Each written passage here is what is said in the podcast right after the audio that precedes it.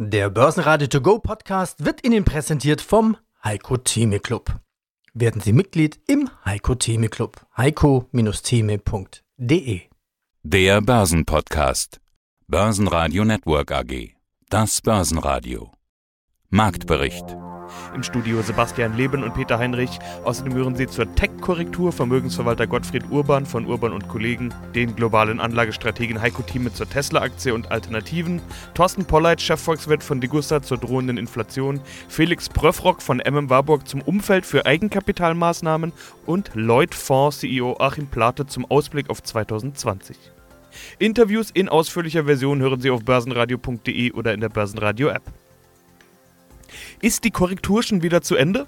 Zumindest erholen sich die Kurse am Mittwoch hüben wie drüben. Vor allem die Tech-Werte rund um Apple und Tesla und der Nasdaq 100-Index legten nach den jüngsten Verlusten deutlich zu.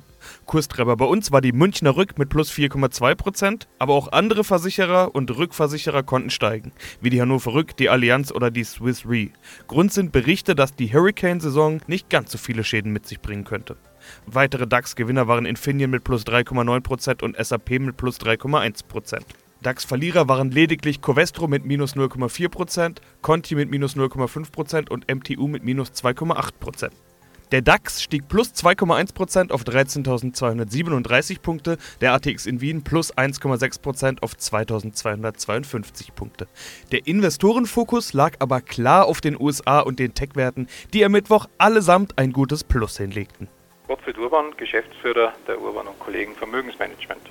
Der Sommer war richtig gut für die Börsen. Auch der statistisch schwache August, bei uns war es sogar der beste August aller Zeiten. Über die Gründe wurde, glaube ich, schon genug gesprochen. Hauptargument ist ja immer die Notenbankliquidität. Hinzu kam jetzt noch Spekulationsfreude auf die Corona-Gewinner und Gier, kann man ruhig sagen, auch bei den Privaten. Das hat vor allen Dingen eben den Tech-Sektor getrieben. Die sind ja logische Gewinner der Corona-Krise, aber so stark, da hat man schon zu zweifeln begonnen. Und das tut offenbar inzwischen auch der Markt. Denn momentan ist damit erstmal Schluss. Zuerst waren es Tesla und Apple, jetzt auch der Rest der Tech-Welt, die gerade ja ordentlich verlieren. Sagen wir es mal so. Wie vorsichtig muss man denn aus Ihrer Sicht gerade sein mit Big Tech?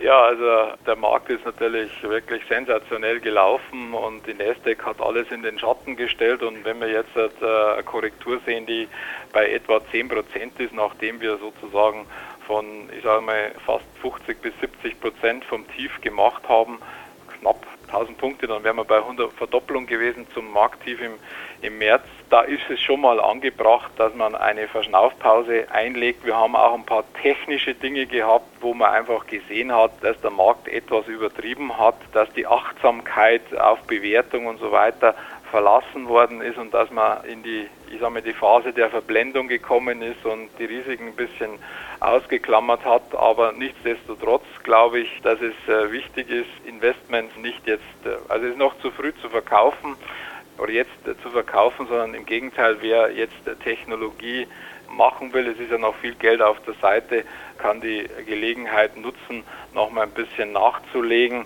Also diese Korrektur, das ist keine Trendwende, sondern das ist, glaube ich, ganz vernünftig gewesen, dass man hier einfach mal ein bisschen Pause macht. Okay, Sie sagen schon was ganz Wichtiges. Also eher Rücksetzer als Trendwende. Die Frage, sollte man verkaufen oder einsteigen? Sie haben gesagt, es ist noch zu früh zum Verkaufen. Wie ist es denn bei einzelnen Werten? Tesla beispielsweise. Sie hatten im letzten Interview gesagt, Tesla nach Ihren Methoden kann man Tesla beim besten Willen nicht als kaufenswert ansehen, obwohl Sie Tesla mögen.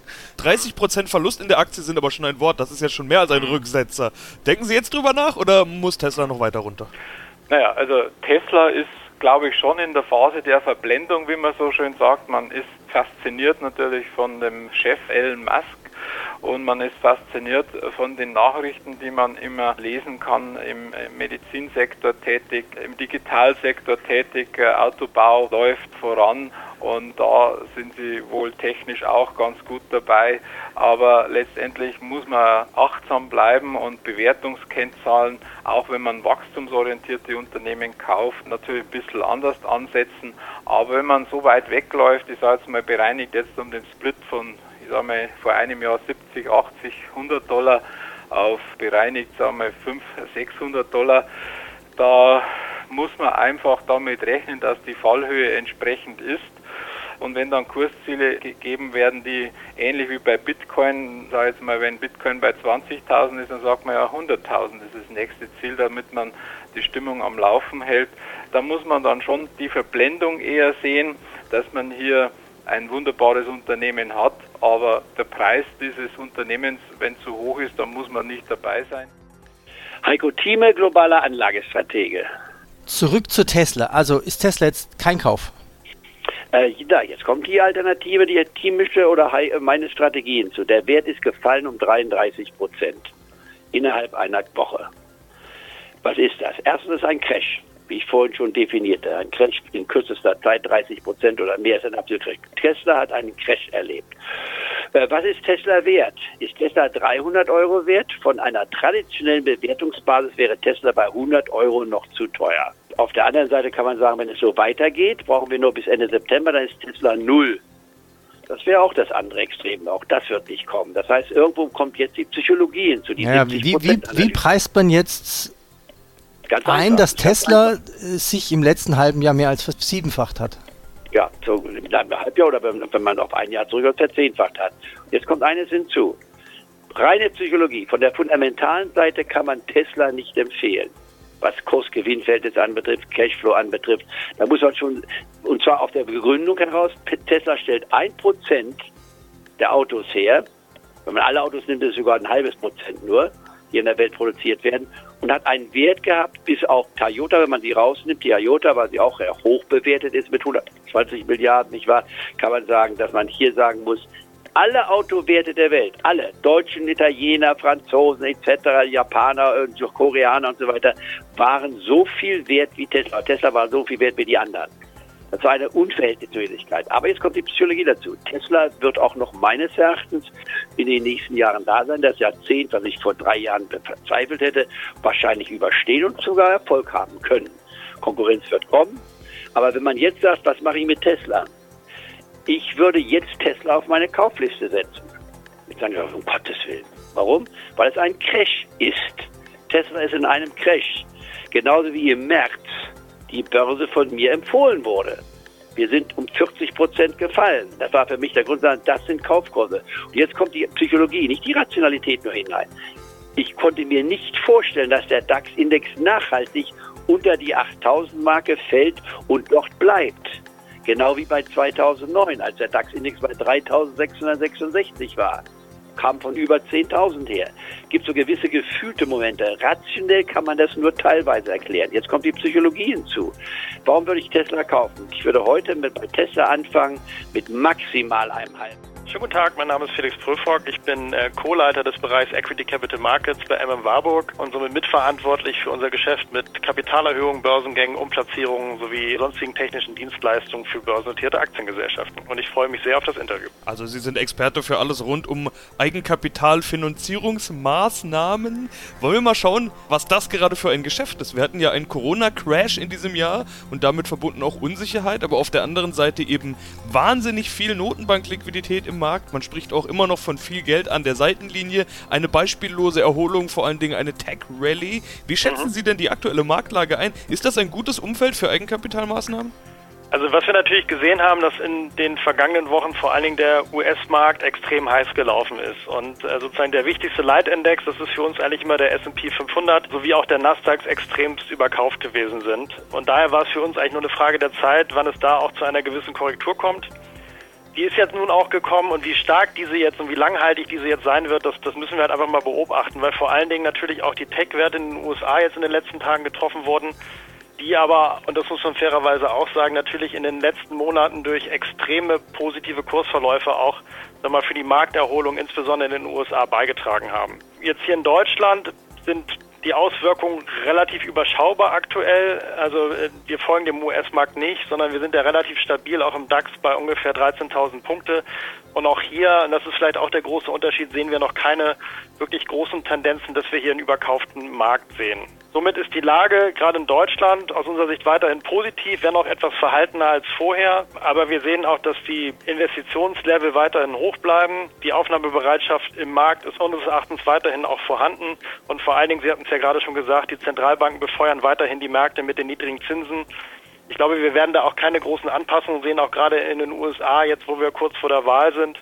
Somit werden die Investoren weiter in Assets getrieben. Und was vielleicht auch positiv ist, wir sehen bei einzelnen Rohstoffen, zum Beispiel bei Kupfer, auch wieder stark steigende Preise was natürlich auf eine, sagen wir mal, etwas sich erholende Industrieproduktion schließen lässt. Und das ist natürlich auch jeweils ein positives Signal für die Investoren. Was noch lange nicht bedeutet, dass genau diese Investoren dann auch investieren wollen. Korrektur, Sie hatten es gerade angesprochen, Korrektur ist ja nie was, worüber man sich freut. Wir beide können hier jetzt im Interview mit dem Blick von außen gut sagen, ja, das ist gesund, der Markt war heiß gelaufen, da müssen auch mal gesunde äh, Konsolidierungen her, aber was der Investor sieht, sind fallende Kurse und dann überlegt er sich natürlich zweimal, ob ob investieren jetzt die richtige Idee ist. Wir hören grundsätzlich aber immer wieder auch bei uns im Programm Begriffe wie Tina, there is no alternative. Die ja. Investoren suchen also irgendwie Möglichkeiten, ihr Geld zu platzieren. Wie beurteilen Sie gerade die Stimmung unter den Investoren?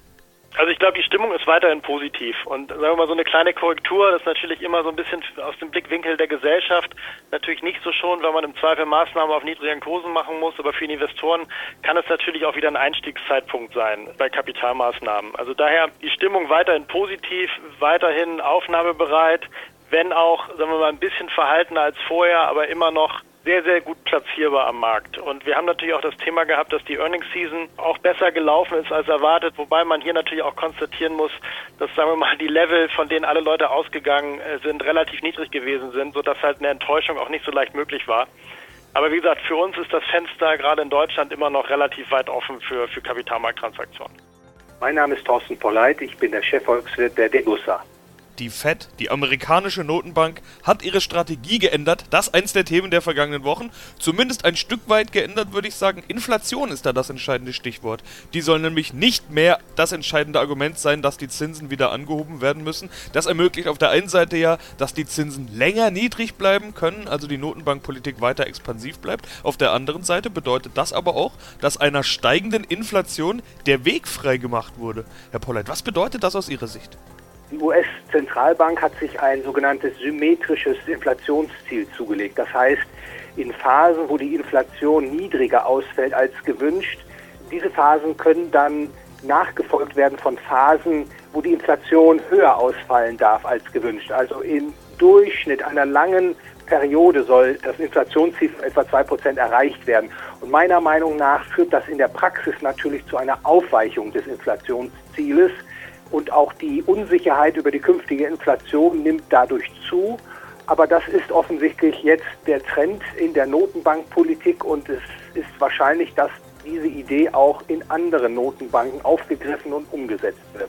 Also auch bei uns. Also bisher ist das ja jetzt, wie ich gerade gesagt habe, ein Fed-Thema, Federal Reserve, amerikanische Notenbank. Sie erwarten, dass diese Strategie auch bei uns sich durchsetzt? Bisher haben wir uns ja sowieso immer ganz gerne an der US-Notenbankpolitik orientiert. Ich glaube, die amerikanische Zentralbank ist de facto die Weltzentralbank.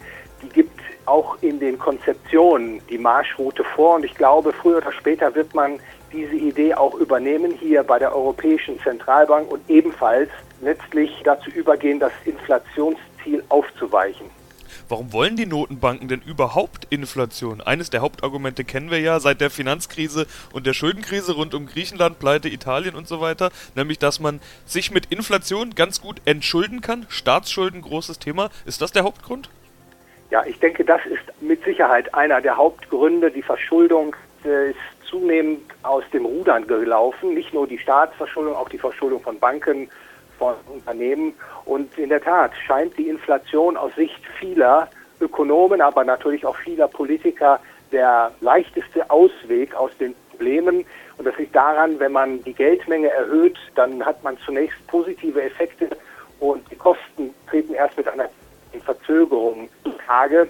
Und deswegen ist diese Inflationspolitik gerade in Ländern, die Verschuldung leiden, zunehmend wahrscheinlich und sich auch noch andere Gründe der Inflationspolitik, aber die Bewältigung der internationalen Schuldenkrise, dazu soll eben auch zu Inflation gegriffen werden.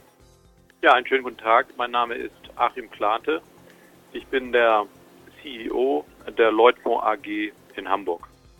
Eins will ich auch noch ansprechen, bevor es hinten rausfällt, Ihre Geschäftszahlen natürlich noch. Im Halbjahr sind Ihre Umsätze gestiegen, 6,2 Millionen nach 3,7 Millionen im Vorjahr. Beim Ergebnis stehen 3,7 Millionen Euro Verlust nach 0,9 Millionen Euro Gewinn im Vorjahr.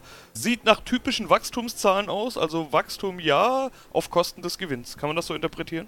Ja, man muss einfach wissen, dass im Vorjahreszeitraum, das ist so, dass wir durch ein sehr hohes Finanzergebnis aus unserem Altgeschäft von über 5 Millionen Euro natürlich im Vorjahr Sondereffekte hatten. Wenn Sie die mal äh, adjustieren, dann ist sozusagen, wenn Sie so wollen, der Verlust in diesem Jahr gar nicht so hoch. Aber man kann aus meiner Sicht nicht beides haben. Sie können nicht erwarten, dass Sie ein komplett neues Geschäftsmodell aufbauen, dass Sie Wachstum erzeugen und dann von Stund Null schon große Gewinne schreiben. Also ich bin froh, sagen zu können, und das haben wir ja auch nach außen gegeben, dass ich erwarte, im nächsten Jahr operativ positiv zu sein.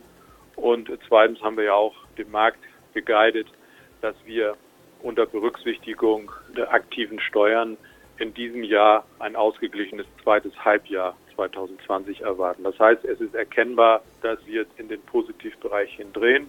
Und im nächsten Jahr erwarte ich auf alle Fälle schon mal ein, ein operatives, äh, positives RBDA und in den positiven Effekt drehen. Also wir mal auf die kurze Sicht 2020 ausgeglichenes Ergebnis. Was würden Sie denn jetzt, Stand jetzt sagen, wenn Sie voraussichtlich auf das Jahr 2020 zurückblicken? Sie haben einiges geschafft. Sie haben es dann, wenn es nach Ihrem Plan läuft, auch geschafft, diesen Verlust noch ins zumindest Null zu drehen. War 2020 für Sie ein gutes Jahr oder war es hauptsächlich erstmal nur ein wichtiges Jahr, ein alles auf die Schiene bringen Jahr? Da kann ich Ihnen uneingeschränkt sagen, für mich wäre das ein gutes Jahr. Denn wenn Sie ein neues Geschäftsmodell aufbauen, wie wir es getan haben, an drei Standorten in Deutschland mit einer breiten Aufstellung über drei neue Segmente und das Ganze in einem Jahr, in dem Corona hier alles durcheinander bringt und Sie anschließend sagen, ich habe 40 Prozent organisches Wachstum geschafft und im zweiten Halbjahr, wie eben beschrieben, ein ausgeglichenes Konzernergebnis, dann würde ich sagen, da kann man mit zufrieden sein. Basen Network AG Marktbericht. Der Börsenradio To Go Podcast wurde Ihnen präsentiert vom Heiko Theme Club. Werden Sie Mitglied im Heiko Theme Club. heiko-theme.de